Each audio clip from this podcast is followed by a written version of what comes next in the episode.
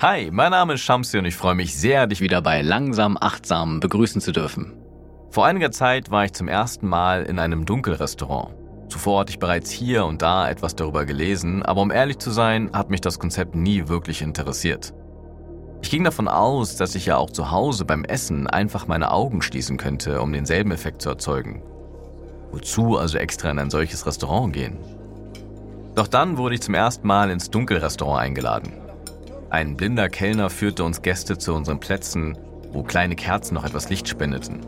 Als dann alle an ihrem Platz saßen, erloschen auch diese Lichtquellen und plötzlich saß ich in völliger Dunkelheit. Der Kellner brachte mir dann die verschiedenen Gänge und nachdem es zunächst galt, mein Besteck zu ertasten, musste ich anschließend erraten, was ich da eigentlich aß. Ich konzentrierte mich also auf die Konsistenz und den Geschmack, um die unterschiedlichen Bestandteile und Zutaten herausschmecken zu können. Allerdings mit eher mäßigem Erfolg. Unterm Strich war diese Erfahrung für mich überraschend und beeindruckend zugleich. Beeindruckend war nicht, dass ich aufgrund der Dunkelheit mit der Zeit einen ganz anderen Zugang zu meinen Sinneseindrücken bekam. Beeindruckend war, dass ich von völliger Dunkelheit eingehüllt wurde und ihr selbst bei geöffneten Augen nicht entkommen konnte.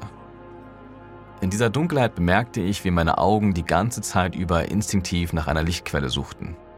Es war wie eine angeborene Sucht nach Licht, Farben und Formen.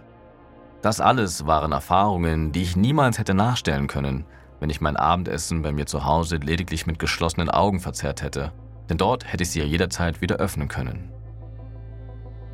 Dieses Beispiel zeigt mir mal wieder eindrucksvoll, wie oft ich mich durch mein eigenes Vorwissen täuschen lasse. In dem Glauben zu wissen, was es mit einem Dunkelrestaurant auf sich hat, habe ich meine Offenheit und meine Neugier auf dem Altar der Überheblichkeit geopfert. Dabei gilt es gerade in der Achtsamkeit, die Haltung eines Anfängergeistes zu kultivieren. Aus dieser Haltung heraus betrachte ich die Dinge mit Offenheit und Neugier, und zwar nicht nur das Neue und Unbekannte, sondern auch das Gewöhnliche und Selbstverständliche. Zum Anfängergeist fällt mir eine Geschichte ein, die ein buddhistischer Lehrer mir mal erzählt hat.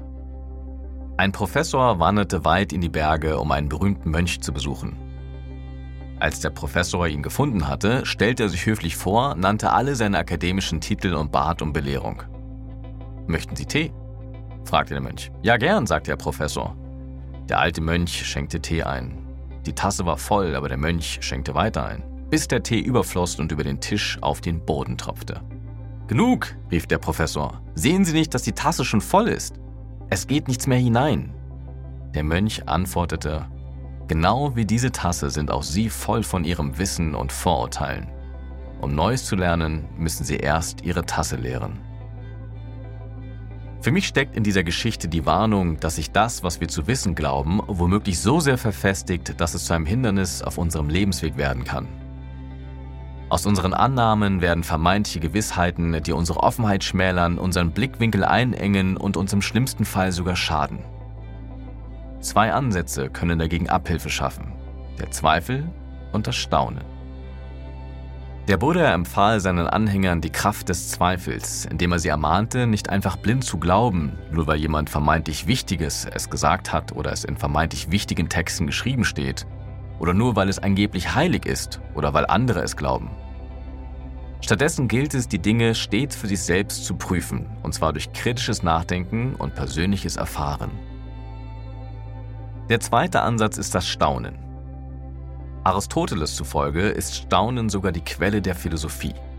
Indem ich das vermeintlich Selbstverständliche als eben gerade nicht aus sich selbst heraus verständlich entlarve, kann ich mich für alles, was ich wahrnehme, begeistern und somit immer wieder neu ins Staunen kommen.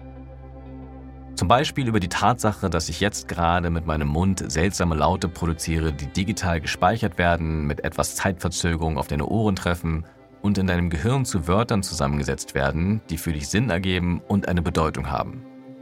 Dieses Staunen ist also eine Haltung, die dem entspricht, was ich vorhin als Anfängergeist beschrieben habe. Mir persönlich helfen der Zweifel und das Staunen, um einen offenen und neugierigen Geist zu kultivieren. Wie man am Beispiel des Dunkelrestaurants jedoch unschwer erkennen kann, gibt es noch viele Situationen, in denen ich weiter an mir arbeiten kann.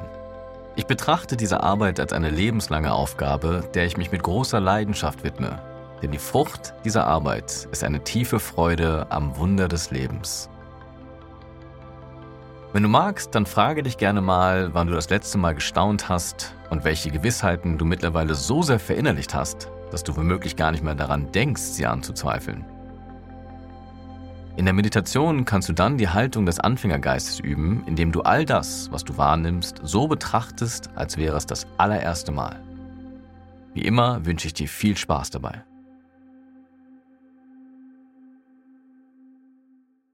Eine Meditation mit mir zum Anfängergeist findest du übrigens in der Headspace App.